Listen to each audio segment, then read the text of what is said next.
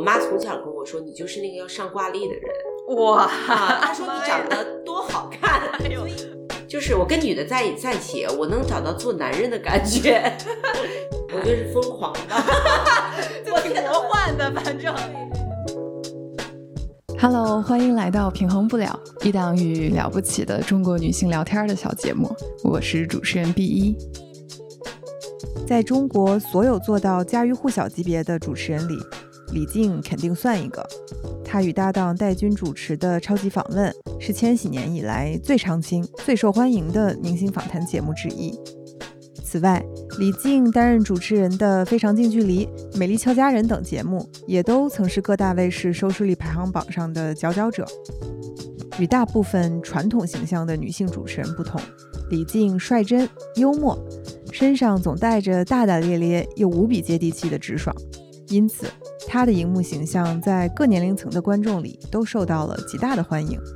但很多人不知道的是，在主持人之外，李静更主要的身份其实是一名企业家。两千年从央视辞职后的他赤手空拳，创办了自己的媒体公司，而包括《超级访问》在内的大部分节目都是由他担任制作人，由他的公司来完成出品的。在过去的二十多年里，李静一直在台前与幕后两个身份之间游走，一边管理公司，一边主持节目。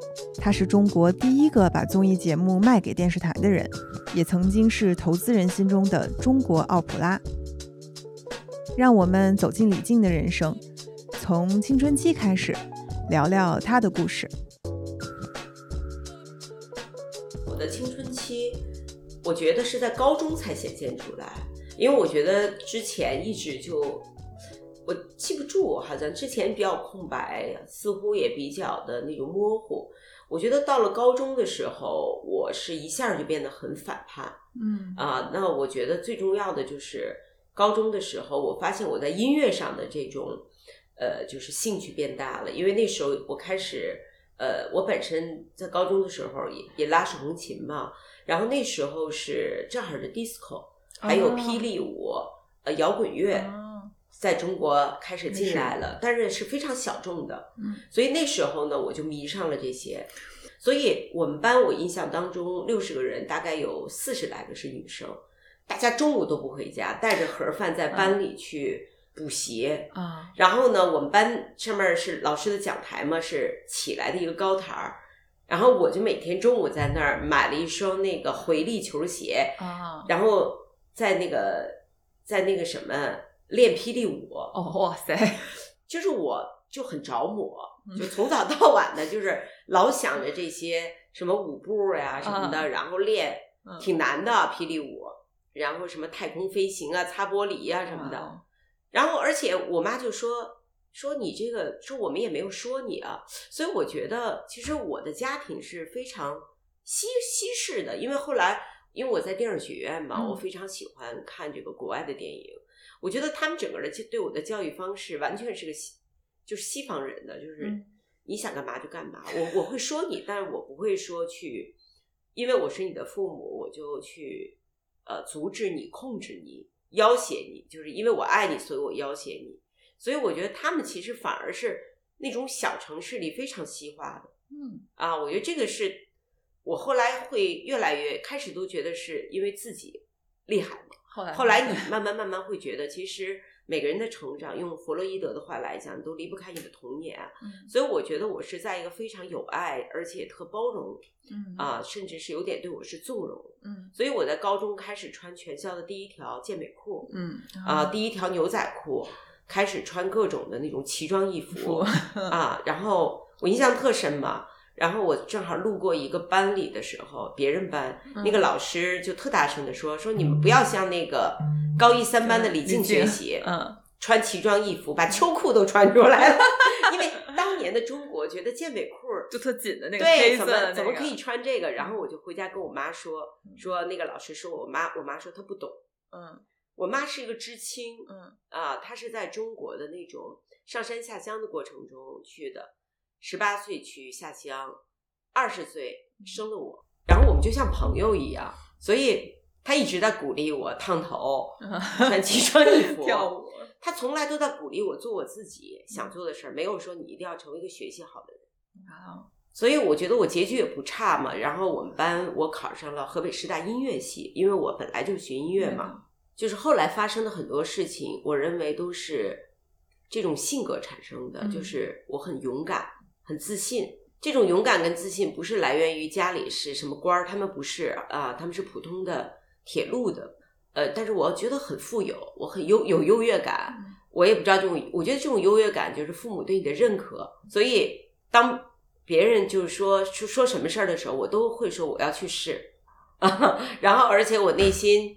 也会觉得成功性很大。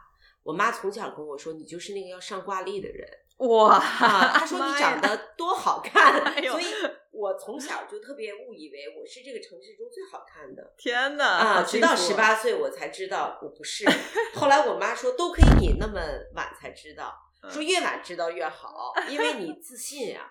他说的这点特别重要，因为我一直很觉得这个我是那个最漂亮的，我是最厉害的。如果我遇到了一个就是呃非常就是跟我妈妈爸爸不一样的父母啊，我都无法想象。真的，可能后来就是在你这个青春期的时候，你的那种自我意识一旦焕发出来，嗯，你家庭给予你的那种力量就出来了，而且。我觉得一直到现在，我觉得都有。我就是中午还跟我妈，就因为我现我妈妈现在跟我跟我们住在一起嘛，我们经常会聊天儿。包括她说要穿什么衣服啊，背什么样的包啊，然后他都会说：“嗯，快来给我搭配一下。”对，那就接着刚刚你说的这个自我意识聊嘛，就是比如说我做了一些功课，看到早期的这个经历，从学手风琴当主持人，然后去学电影儿，嗯啊。然后中间就是，然后又当主持人，对吧？然后有一个，其实就是比较触动我的，就是当时离开体制就辞职不干了，当时的那个经历。因为我的经历太顺了，我大学毕业分到电视台干了一年，我就觉得体制之内不是我要做的事儿，我就从张家口电视台跑了 啊，我就去考到电影学院，我想考导演系没考上，我就考了文学编剧。然后待了两年，因为我已经上班了嘛，我就觉得好像这个地儿就是我的地儿啊！我一到了电影学院，电影学院教会了我一件事儿，就是我，我以前没有那么明白我是什么。就电影学院，它告诉你的是人性，嗯，就是你所有的事情都要回归到人性。但是我觉得你没有这波训练的时候，你会你会忘记这件事儿，就是。你是那么的重要啊！你到底要什么？你喜欢什么？你怎么看这个世界？但是后来，我觉得在电影学院看伯格曼的电影，看黑泽明，开始睡觉。然后后来看到那么多人在聊，大家氛围特别好。我印象那时候贾樟柯他们都在，我们都不关门，互相串门去聊。我我要看拍一个什么电影我要干什么？黄金年代，我觉得特别像一个梦。嗯，就像一个乌托邦，我相信现在的电影学院不是那样的。但是呢，回到现实，大部分人都找不到工作。嗯，我是比较幸运，在楼下溜达的时候被北京电视台给拽走了，说你当主持人吧。所以我也太幸运了，特别幸运，因为我还没来得及写剧本儿啊。其实我学的，我想学电影嘛，就被拽去主持人。那我就觉得去就去呗，反正是一个特别好的机会，因为他们当时想找一个。没有做过新闻的主持人，但是我觉得后来我认为一直都是在融会贯通的啊。然后我就跑法制口，呃，去了很多监狱，呃，拍跟很多警察在一起。我觉得对我后来的那种性格有很大的锤炼，因为你经常置于危险当中吧，啊，我就会觉得特别刺激。跟很多警察都成为了很很好的朋友啊，包括到现在那个 警那警察都都孩子都 结婚了，我还参加婚礼，哎，我觉得特别有意思人生经历。但是很快我就会觉得我并不喜欢新闻啊啊，我喜欢故事，我喜欢编故事，所以正在犹豫的时候，又被中央台看到了，嗯，欢聚一堂，一个中央台针对海外，就是让外国的海外华人来看，他们需要一个。不像主持人的主持人，你懂我意思吧？就是莫名其妙的运气，就是你刚觉得我不喜欢，就有人来找我，所以我一直我我觉得我我现在就是我的要求已无，是因为我一直被上天眷顾啊。呃，那我应该做的事只能是付出吧。在采访中，李静一直把自己的很多人生转折归结于运气好。然而，站在外人的角度，其实会觉得这些好运气之所以能被他牢牢抓住，靠的是他本人巨大的好奇心和勇气。九零年代末，央视编制无疑是许多人梦寐以求的终生职业目标。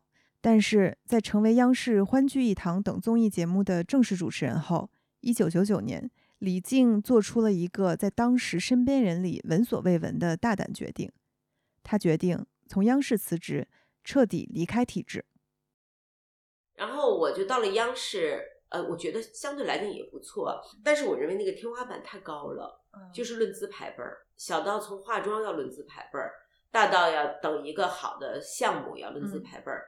所以在九九年的时候，嗯，我就决定离开。所以在九九年的时候，基本上是没有人从央视辞职的。对。啊，没有没有这么一个说法。然后呢，这一次我也没有跟家里人商量，我就先辞后说的，先斩后奏。对，但是我记得我妈问了我问题，说：“那你的经济收入来自于哪儿啊？你的下一个事儿是什么？”我说：“没有，因为因为我觉得就是说，对于我来讲，我是个很冲动的人。我觉得就是说，如果我在央视去想，我永远都是在痛苦当中。”但是我我清楚的是，我很痛苦啊！我早晨起来我不想上班，然后呢又有大量的时间，因为很舒服，所以我就知道我很痛苦。但是我不知道我该干嘛，所以我觉得我大概还有个几千块钱，然后呢我就先去辞职了啊！那时候就我家里跟我说了一句话，说你既然已经辞职了，你不用担心生活上的问题哇啊，你就去想想你干嘛吧，反正。呃，我我妈我爸就过来，就是给我租了一年的房子，就让我安心。我觉得真的真的好棒，特别棒。因为因为我我就跟我他们说你们家很有钱，我没有。因为我妈说了一句话，我觉得特别牛。我妈说我没钱，但是在她需要钱的时候，那个才叫钱。就比如说我现在需要钱，她给我一万块钱，这个就是大钱。但如果我有一百万的时候，他给我一万，其实这不算钱。所以我妈的金钱观特别牛。她说我在她需要的时候给她的钱，那才是钱。哦，我觉得，所以我其实已经没有了那种就是经济上的那种恐惧，所以我又变成了一个特别勇敢。然后我就开始，你刚才说到的就是我想要什么，我不知道，但是我知道我不想要什么。我先去把那个不想要的踢开。就很恐惧。我发现，当你没有那个工作的时候，就你自己觉得你已经没有任何的社交了，因为你的朋友或多或少都是在跟你的工作有关系。然后你真正的朋友可能就那一两个，但是你的百分之九十的人都是跟你的身份和工作有关系。你没有工作，你也不好意思找别人，所以我就会觉得特别的沮丧，说。你怎么在北京快十年了，变成了一个又一无所有的人？就是你会觉得你又回到了一无所有的状态，因为来的时候是一无所有，但你充满了希望啊！但是你待了快十年，你发现你变得一无所有，那才是一种恐惧嘛。但是辞职也带给了你一种自由，等于是要认真琢磨要接下来干啥，虽然可能得琢磨一阵儿啊。对，所以我觉得我可以拍电视剧啊啊，我就先去弄剧本儿。把自己所有的钱花在剧本上，说是十二集，让我们同学写，写了六级，我就把钱都给了他。我说我没钱了，你也别想了。我们现在都是个笑话，因为我们同学本来就给了我个最低价。嗯，我们同学也都没钱嘛，都是枪手。那时候是我们给别人写，别人署名。写了六级，我说这也干不下去，而且钱也没了。然后我们我带两个同学嘛，然后大家也都不要钱。嗯，哎，我说我原来在央视是做这种访谈节目啊，认识很多明星，你包括孙越，我们俩那天回忆，我说要不咱们就还做明星访谈节目吧，反正原来那个访谈节目才给了我三分钟的时间，我现在自己要做，怎么也得做个三十分钟的。可以，然后就给每个人打电话，就开始。拉赞助，就后来就是一系列的，其实很难。我觉得特别感谢那个时候。后来我自己运营公司，从财务到赞助到成本到发行，都是我先监，然后来一个人再 教，然后我编片子，我写台本儿，然后片头是我编的，天我找人写了歌儿，然后片头就是一帧一帧我来编的歌儿，嗯就是有点像 MV，嗯，然后呢，只有我会开车，然后我开了车，太能干了，带着大家，然后车里都是道具，所以我兼制片人兼司机，然后兼制片主销任、销售兼发行、兼销售。嗯所以我后来就觉得，如果你，我现在经常说，如果现在你成名以后再做一家公司，你会很难成功，因为当你成名了以后，就会有人给你钱，也会有人给你机会。对但是你唯一缺的就是失败的经验。但我呢，那时候因为什么都没有，所以我刚才跟你说，我兼司机嗯，兼道具，每个道具，然后呢，那个租租场地，然后编片子，每小时两百块钱啊，四个小时我能谈到，比如说多少钱，然后那非线性编辑，大洋字幕机，我弄了很多二手的机器，冒着烟儿，因为很滚烫。我们有两个人在那儿扇扇子，就跟那大闹天宫一样，因为你一边编嘛。我们又笨，比如一个四个小时的片子，我们要编十二小时，然后机器在热，嗯，然后我们现在从屋里挪到阳台上扇着扇子，这样给它降温，然后编编。所以原始复古的对，但是我会觉得特别有意义，我很喜欢，就是说，对吧？我只是个主持人，我就是这样的带着三个人、三十个人、三百人开始成长起来的。那就是在最初啊，就是因为在网上搜资料，有一个事儿特别惊讶到我，就说静姐你是国内首个把电视节目卖给电视台的人。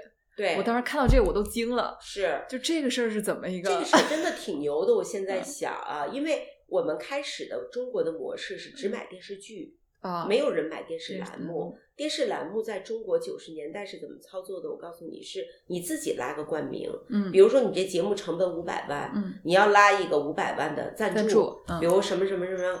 欢乐总动员、超级访问有什么冠名，等于就把你的成本覆盖了。对你多拉一百万就是你挣的。那我们呢，等于节目做出来特别好看，而且收视率也很高，但我不知道赞助商在哪儿，因为我就是知道的人，人家特别多客户；不知道的人，你不知道这大街上这客户在哪儿。嗯，所以有一段时间我特别怕过年，因为。过年客户不就休息了吗？然后我就有一次我印象特深，他们就要笑我，我在二环上开车，我就说这路边怎么那么多广告牌，咱们怎么一个人都不认识呀？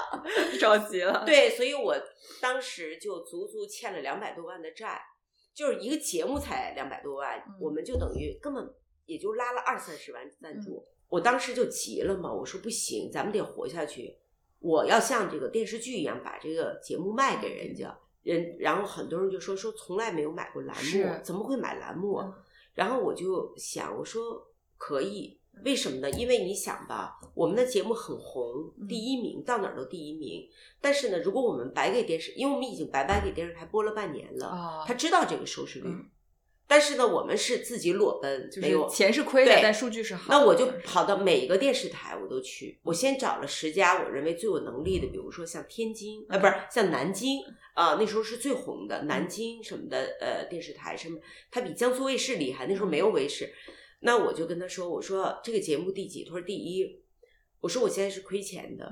我说你们中间插了那么多的广告，对吧？对，这个广告都是你们电视台的收入。OK，我说你你大概有五分钟的广告，对吧？你用你三十秒广告的价格给我，我把节目卖给你。他说啊，我们从来都没有买。我说那我就把这个节目拿走，给你的竞争对手。他一听，你等一下，我们申请一下，因为这是个生意，这是一个账，就是说你已经卖拿我一个免费的节目卖了五分钟广告，你为什么不给我三十秒的广告？比如说，比如说五千块钱给我呢？后来他就同意了，因为客户要跟着这个节目啊，这个节目收视率太高了，嗯。所以哎，我一看第一个成功了，我就去看能给我五千的第一阵营，我找了十家；能给我三千的第二阵营，我就又找。结果我们一个节目，我记得当年，比如说制作费是两万多，但是一个节目我可以收回来二十来万，那就挺不错的。比卖广告还轻松，而且这是个双赢，对吧？我认认真真做节目，我不用卖广告了，我把节目给电视台，电视台拿出它广告里面的三十秒给我，所以但是呢很辛苦，要你要每一个人说服，因为每个人回答都是我们这个要广告部同意，嗯，因为广告部说我凭什么要把我广告部的收入给到总编室呢？然后我就要说服很多人，但我很喜欢啊，每一个地儿每个地儿坐着火车去，然后住下来，住下来以后等待，你要这些人肯见你，然后呢，他们还肯达成共识。对，你也知道，官方机构有的时候互相他们是不和的，对还要喝酒，所以我觉得这个对于我来讲没有问题，就是我的一部分。所以我的经常喝多了，然后我的同事就跟我说：“咱们不就想做个节目，咱为什么要喝多呀？对吧？”我说：“没有为什么，我们三百六十五天，我们要喝多少天酒？”他说：“这一趟这今年加起来得喝十顿酒。”我说：“我们喝了十顿酒，但是我们迎来了三百五十天的快乐，对不对？”嗯我说：“你算过账没有？”嗯我说：“又不是你喝，是我喝。我三百六十五天，我有十天不是特别爽，嗯还得喝酒应酬但是我迎来了三百五十天，对吧？就是我觉得那个文化就是这样嘛，人家喜欢你的节目，但你也得有所表示。大家坐在一起要交朋友，要喝酒，所以我觉得人要出世，在你的创作上保持那份纯真，但是你在做事上要入世。那怎么平衡呢？就像因为又得习又不是那做内容，有做内容的时候又得要全情投入，是哦，吧？我真的好难，然后又要去销，售，我就听上去是哭过很多回。我第一个问的人是张小燕，嗯小燕姐，因为她是我的偶像。我知道她后面有自己的唱片公司呀、什么的，我就一就是你这个问题，我见她第一面就问我说你怎么能够解决心里的那个，因为做生意要拧巴嘛。对啊，张小燕说你去学习，你把它学到了，你就没有这个问题了。其实是没有答案的。后来我觉得不对嗯，啊、他们不是为了喝酒喝酒，也是为了跟你的一种，这是一种文化，嗯这是一种你管它叫俗文化也好，什么文化，我开始不喜欢，后来享受其中，我觉得挺好的。因为一我酒量很好，啊第二是我心理的问题，我我没有觉得后来有问题，我后来觉得特别开心嗯，就是是你你是不是要去接受这一部分呢？嗯就是我在成长，我在历练，我在承担，因为我是有责任的，我不是只做李静，我是做做李静和他后后面的节目，对吧？我就觉得特别特别好玩这种成长，所以啊就是一边要做内容，一边要做销售。其实、呃，对，老板不就是这样对吗？，当然，我觉得到今天仍然是这样啊，我以为我曾经以为说老板不用做销售了，好多人说老板是做战略的，我说嗯哪家公司老板只做战略？我觉得这家公司应该倒了吧？我觉得，我觉得老板你你到了一定阶段，你无法定义他是做什么的，他可能什么都做，什么也不做，但是如果他离开了这家公司，就是他的心。和他的那个劲儿都不在公司，这家公司就完了。就是你要在，就是你的心要在。其实这是一个特别重要的东西。在超级访问爆火之后的那几年里，李静的公司东方风行又接连制作了美妆时尚节目《美丽俏佳人》、情感节目《情感方程式》等等，每个节目都受到了广泛的市场认可。公司发展进入了平稳期，节目都在赚钱，李静却觉得没意思了。二零零七年，正在寻找新机遇的李静遇到了在他折腾的人生里下一阶段的关键人物。知名投资人红杉资本创始人沈南鹏。这一年，沈南鹏找到了他，想要与李静共同打造一个全新的商业帝国。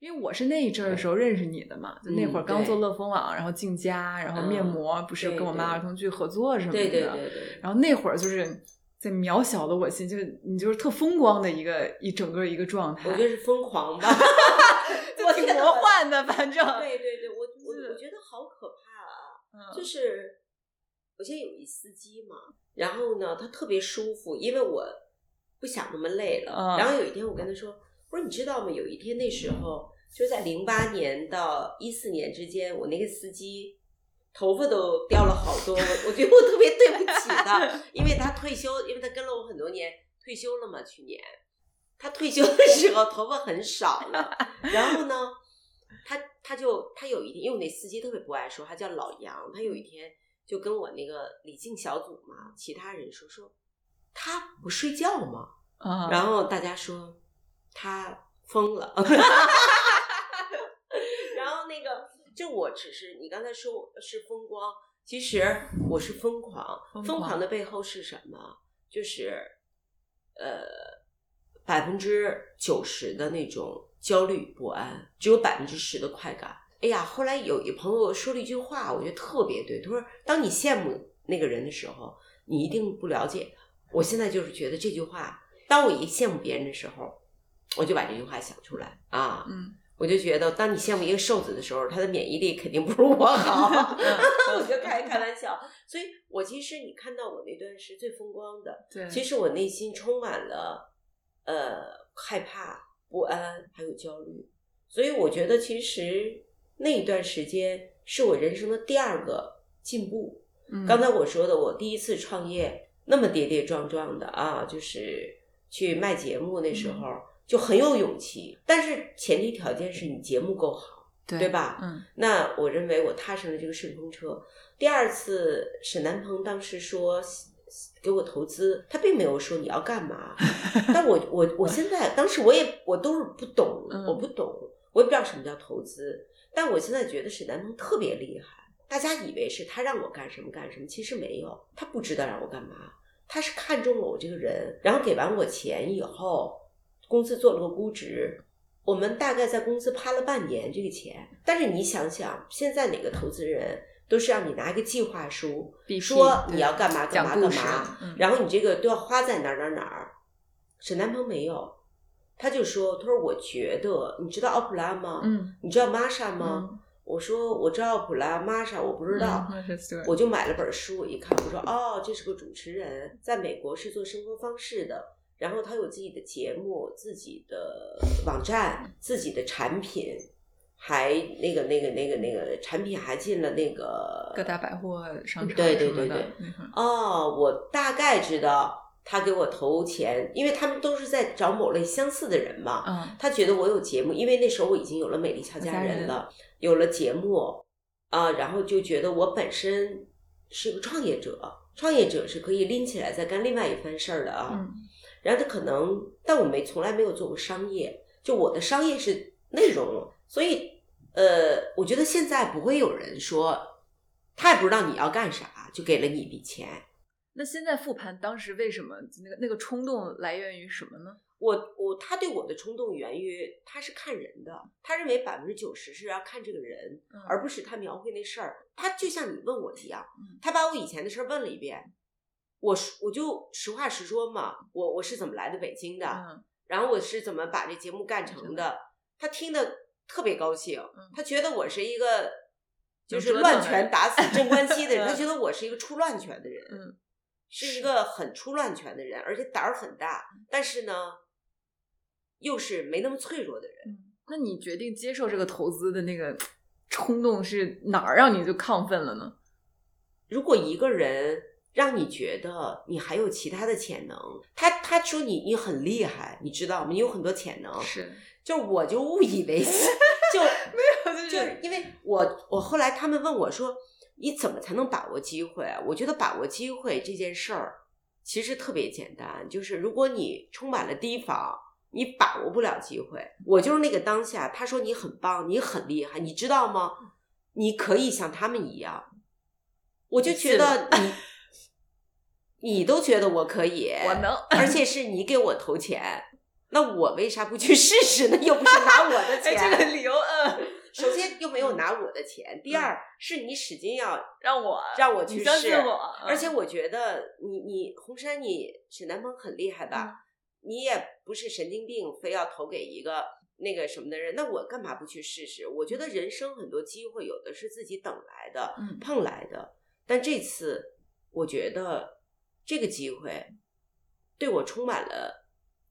诱惑，因为我很好奇，跟钱无关，我根本不知道这件事儿干干了之后是会赚钱还赔钱。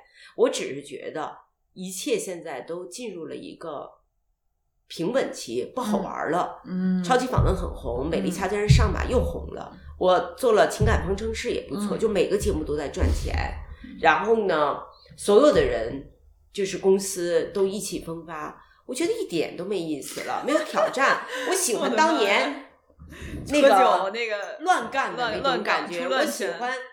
嗯，我特别喜欢就是那种，就人要面对，感觉要出事儿，要出事儿，要出事儿，然后啪把他拽回来，像滑雪。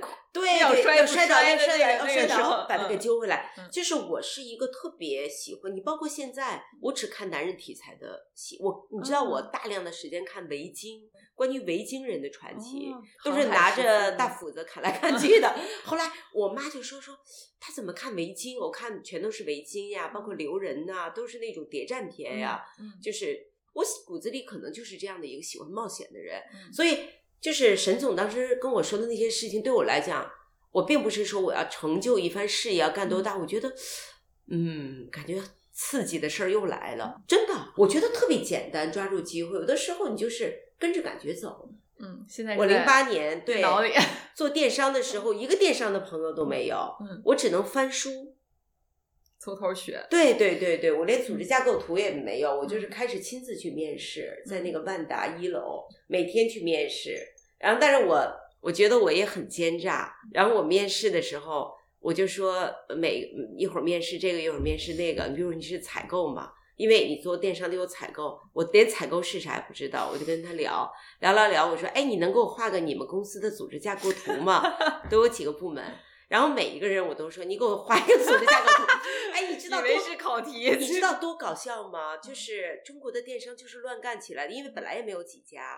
然后你拿到每一个公司的组织架构图，全都不一样，而且是大不一样啊！什么特别什么那个网站运营，什么产品，我都不知道什么这个此产品非。彼产品就是我拿了五份六份五个公司六个公司，就后来我就一下就开心了，因为我就意识到这是个乱干的时候，就是没有标准化，就充满着巨大的机会。我也是来回来去的学霸啊，我觉得就是拿出我采访的劲头，就是每一个人都是你的老师，而且我觉得人家也都特别知无不言吧，所以我觉得采访一圈下来，我就有信心了，因为我意识到。这是个中国垂直电商刚刚开始，意味着我可以作为一个外行进来，边学习边做。第二呢，就是我觉得有资本的支持，我可可能能把这个事儿干大。第三，我有一个先决的条件，因为我当时有美丽俏佳人，我已经拥有了很多现成的粉丝，那我是不是能够给他们提供更好的解决方案，让他们从看内容到买产品一站化？我觉得第一次是乱干，就是当年做超级访问，就是乱干，就是就是我不知道啊，又害怕又恐惧。然后这一次呢，不恐惧是焦虑，就是因为你老想当第一。嗯，那时候我们有一个特别大的竞争对手是聚美，就是我们两个就是聚美优品，聚美优品你追我赶的，就是焦虑。因为我自己做节目是慢慢悠悠的，我也不用跟别人比，你你好我也好，对吧？但是。电商是你死我活，有你没他。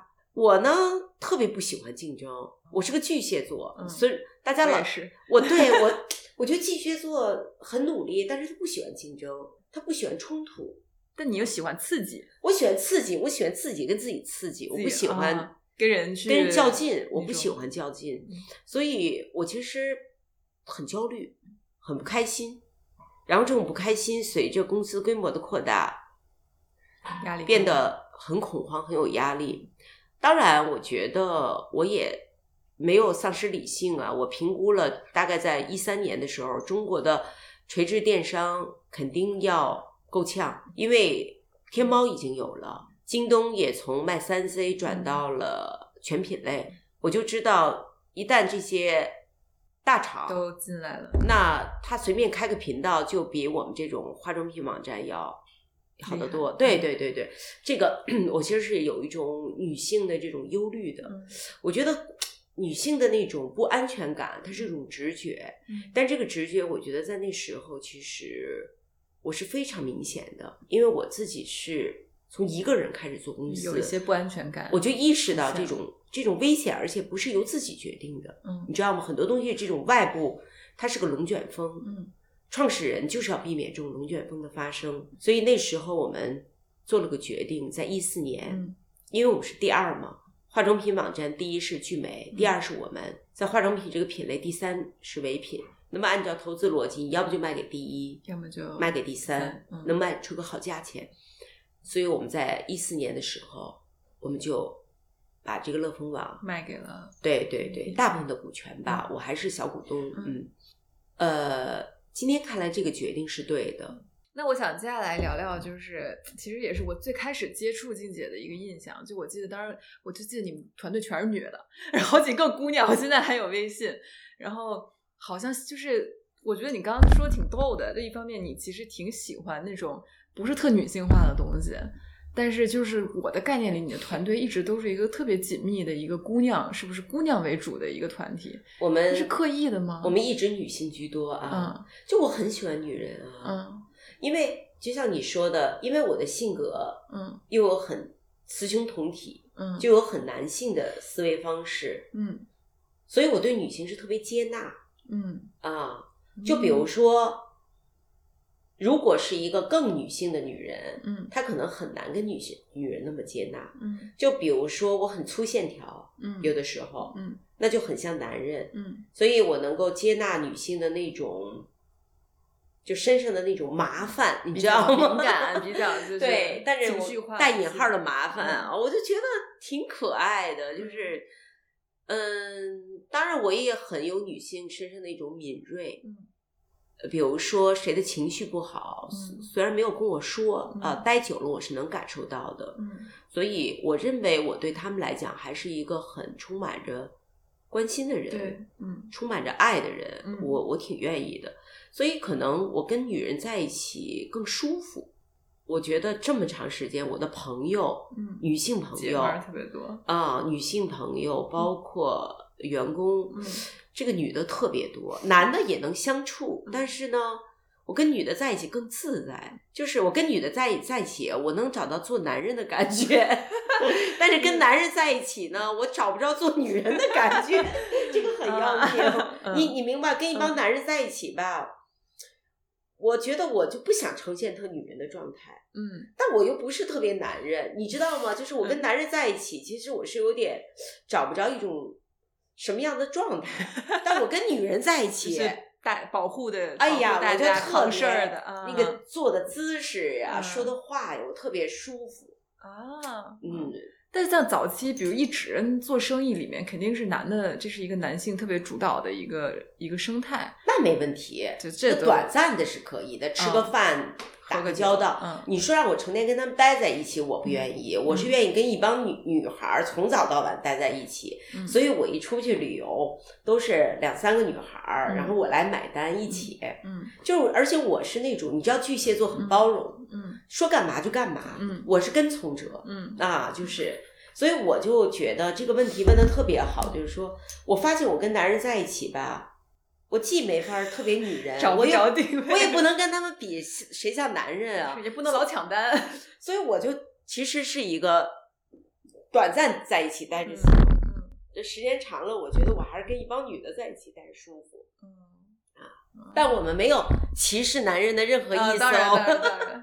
那所以你做这么多年生意，包括做节目啊，还在这个商业江湖里，你有感觉过那种因为我是女的，我被歧视，或者我低人一等，或者怎样？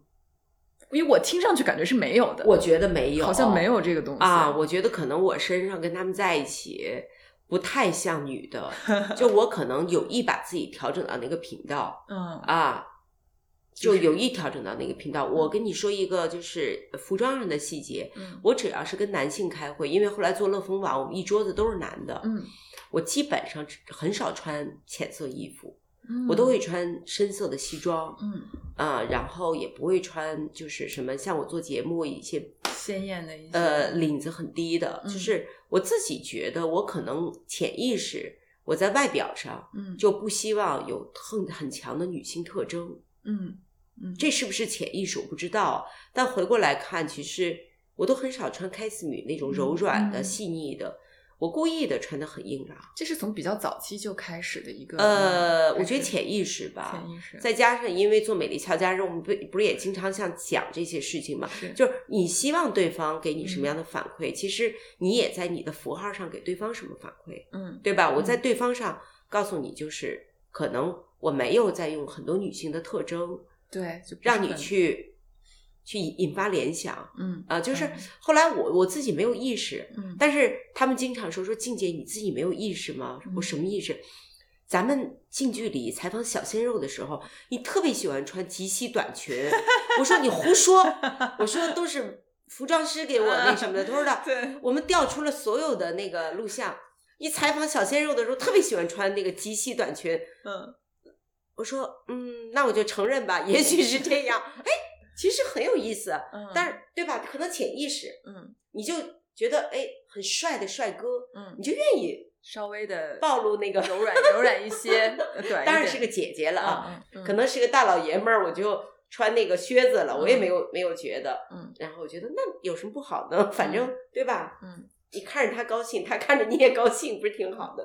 所以其实就是你通过外表上也给自己一直有一个保护壳也好，就是强调了某种某种身份吧。我不是刻意的，我是你问我的问题时候的，我就反省出来了。啊，对对但我我会觉得，对我而言，嗯，我做的工作比较不一样。嗯我做的工作是做内容的。嗯我们做内容行业的人，其实说实在，很少碰到那种好像就是就是对女性特别不友好呀，对，是的，那种愣头青。对对，我们这个行业好像都比较细腻，都搞文艺的人。嗯搞那种的人都比较嗯细腻，也许有那样的人，我都我就我就躲着了嗯啊、我我觉得一定一定是有的，嗯我肯定是不会给他好脸的 啊、我真的是，嗯我肯定是不会给他好脸的。我我曾经很早以前还没有做公司，我印象特深，所谓的一个我们当地的一个什么，好像所谓有点权势的人吧，在我朋友的那个餐厅喝喝喝喝酒，因为都是老乡嘛，嗯喝多了，他就过来说：“你给我倒杯酒。”我我就假装没听见。哎，你是不是有名儿了？然后你现在了不起了，给我倒杯酒。我说你想喝酒是吧？我说拿起酒杯就泼了他一脸，哇塞，跟我想的那个，他就站起来了，我也站起来了，你你知道吗？嗯因为我我敢泼他，我就是敢跟他动手。我们都是塞塞北人，我就我心说士可杀不可辱，就你不尊重我，今天我被你打趴了，这也是我要的结果，对吗？对。但是我也不傻，我旁边有两个我们同学，肯定会护着我的。就这件事儿呢，那小子见了我很老实，后来嗯我觉得他就是缺这样的人，对吧？凭什么给你倒酒？你不是想喝酒吗？上来我就给你脸泼一杯，让你喝点酒。我是对这种人呢，我不喜欢跟他辩论，我就嗯直接，上手了，嗯，我直接上手了。虽然我是塞北人了，嗯但是你知道他可老实呢。后来，二零二三年，李静微博的个人认证上依然挂着多个头衔：主持人、东方风行传媒、静佳美妆品牌以及新创投基金的创始人。但是，他微博上全部内容都已经清空了，除了签约的带货主播工作以外，也很少再有任何的公众发声。在公众知名度的维度上，李静似乎沉寂了。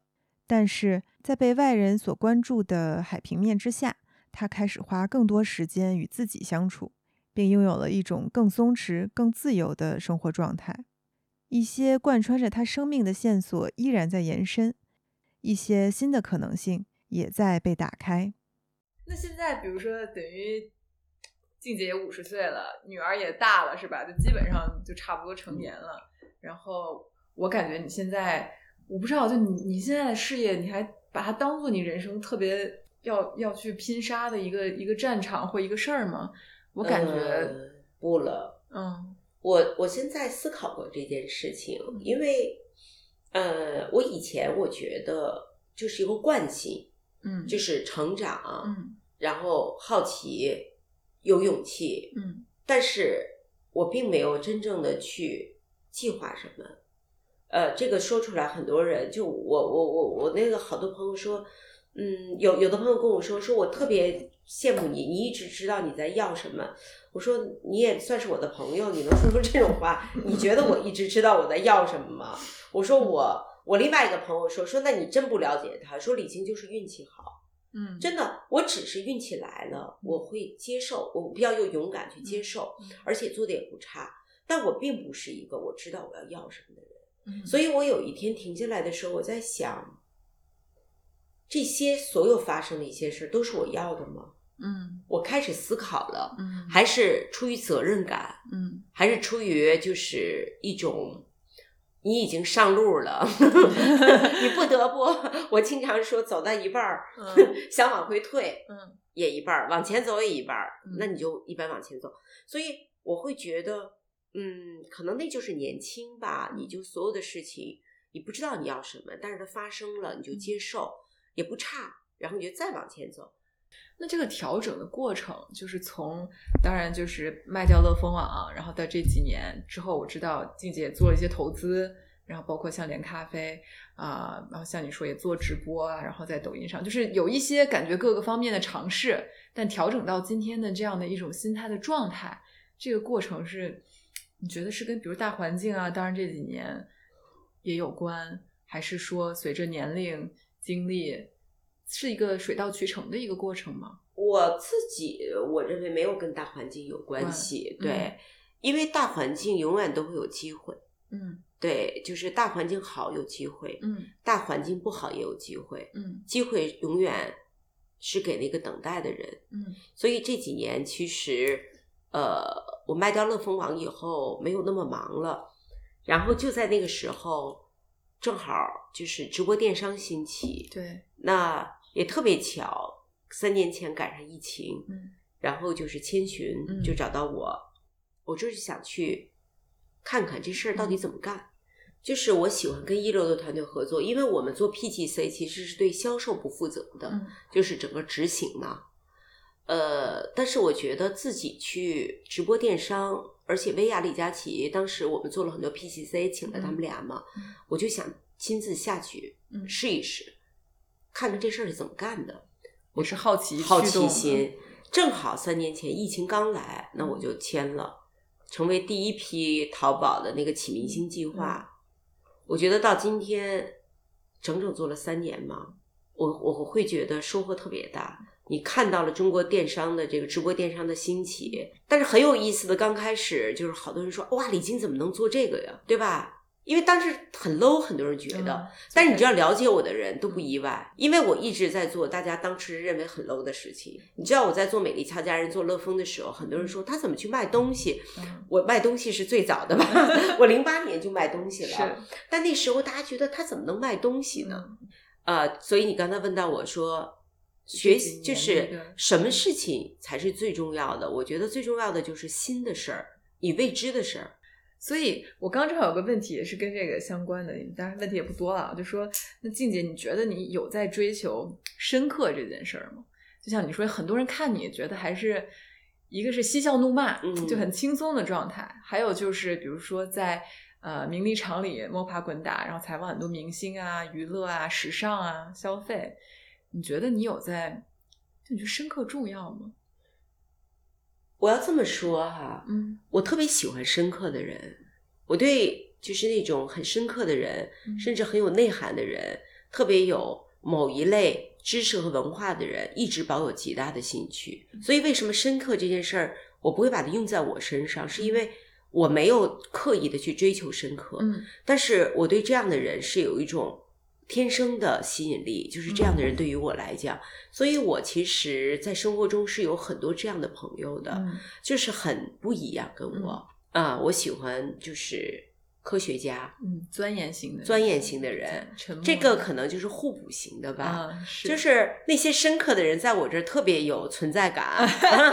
感受到你被他们吸引。哦，对对对，我喜欢演，我喜欢在生活中啊聊我，我不喜欢闲扯。嗯其实我跟屏幕上很不一样，我生活中一点都不八卦，嗯所以很多人问我这个那个，我说你真问错人了。我说我有好奇心，但我没有八卦心，我记不住，嗯我也不关心。但是我是对那种就是，呃，就比如说这个人就是研究这个部分的，呃，那个人是研究那个部分的，我对这些人特别有好奇心。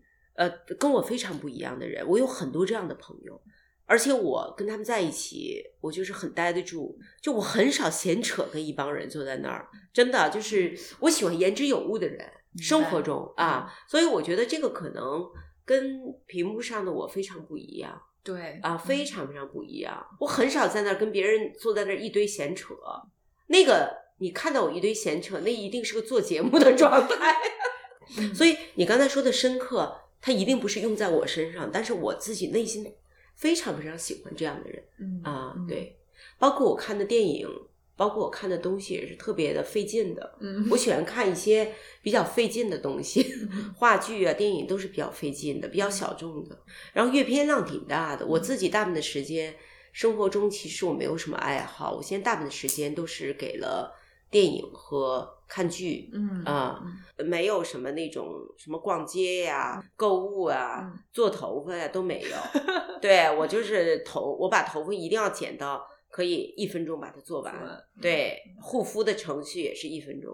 所以什么时尚啊、美呀、带给你的快感那是我的工作有些啊，在生活中的生活中没有带给我什么快感我觉得那个快感可能在年轻的时候着迷过一段时间就没了。我觉得现在特别特别大的快感不是这个啊，而且我觉得我越来越不需要那个东西，就是什么好看这件事儿对我来讲，我好像不是特别追求了。我觉得舒服，内心的愉悦，就是我觉得徜徉在这电影和呃戏，我看戏剧看的多，比如说像。鼓楼西，我基本上所有的剧都去看，而且我喜欢请朋友看。我每年可能会花一大笔预算，是花在呃买很多的票，请朋友看话剧，看那种小众小小剧场，呃拽马呀什么的都会，经常订一桌，然后就开始挺累的，嗯问你有时间吗？你有时间吗？但是我我特别希望朋友呃被带到那那个里面，因为每天都太一样了。但是我所有被我带到小剧场看完的人都会觉得今天很不一样，我就特别高兴，很期待，也许有一天看到静姐的 编剧的作品，够呛了。只能演了是吧？我现在觉得有有些事情啊，就是呃，可能我这个年纪最大的好处就是我有好奇心，嗯最大的坏处就是说我没办法花那么多的时间把每一件事儿都做了。嗯所以我觉得更更理性的去想，就是说，呃，你喜欢一些事情，但你不必跳下去。嗯我以前真的就有点挺没头脑的，就是一激动，当就跳下去了。嗯跳下去，你知道就要好几年。嗯所以那天我跟朋友说，我说，嗯，他们问说你有什么改变？我说我的改变就是知道先想清楚再跳下去。嗯原来跳下去再想，但是你知道在年轻时候这点儿特别好，你有勇气啊，等于别人还在想说我会不会淹死的时候，其实你已经扑腾半天了。就是勇敢有的时候也有好处，但您现在本来体力也不像以前那么好了，跳下去估计就淹死了。就，我跟他们说，我现在改变就是先想一想，再去跳下去，因为每一件事儿你发现一跳下去就是十年八年。对，就是十你要干好了就是十年八嗯年。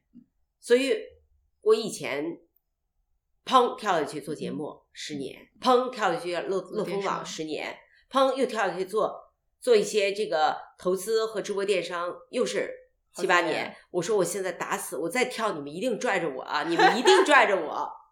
但我觉得以你的性格，你还是会跳的，只是呃不以商业为最终的改变，因为我希望留给自己跟世界的关系。我在两千年的时候，超级访问红了，嗯那两年我是比较有快感的，因为前面太压抑了，做了好多年主持人，没有人认识嘛。但那个快感很快就过去了，是因为归根到底，我是这家公司的创始人。你想，如果你每天是是个明星啊，你到哪儿别人都捧着你，美美的，你可能一直会活在那个梦里面。但是我大部分的时间，可能大家也有鲜花、掌声，观众很喜欢你。但你知道我进了化妆间以后会发生什么吗？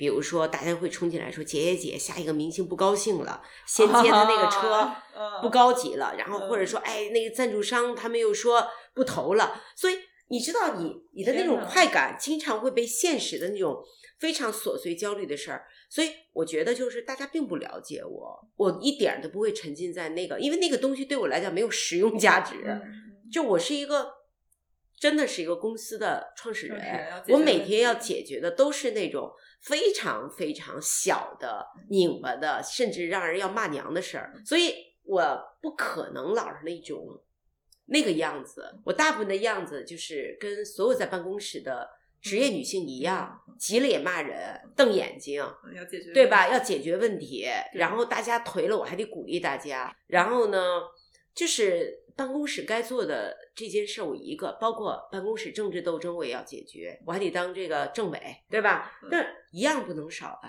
所以我怎么可能说剩下的这些小时我还活在那个里面？那谁会跟着你干呢？所以我觉得很快，那个对于我来讲，我觉得就是一个哦，我知道那是我的身份，我必须要化妆，我不化妆不行，我必须要化妆，我必须要笑，我必须要坐到那儿尽我的职责。但是出了那个门儿，我马上就进入到一种。随时准备的状态，要工作，要发邮件，要处理各种麻烦的事儿啊。然后，但是习惯了，我觉得进去就是开心，出来就是糟心。我经常说，推开这个门儿，观众一鼓掌，我特开心。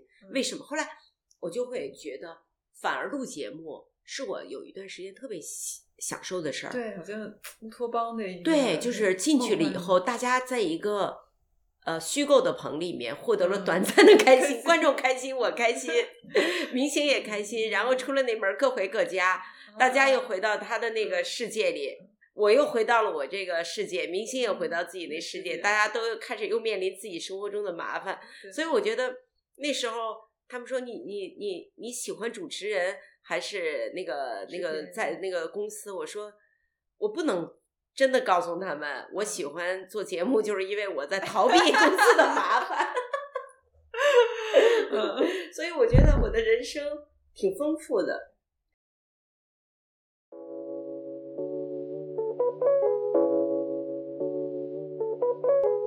感谢收听本期《平衡不了》，与本音频内容共同生产的深度特稿已发布在《平衡不了》微信公众号中，欢迎你在微信搜索“平衡不了”。关注公众号进行阅读，进一步了解每一期的主人公。人生跌跌撞撞，平衡不了也很好。感谢我的先生艺伎为节目进行剪辑，并成为本节目的第一位男性试听人。我是 B 一，下次见。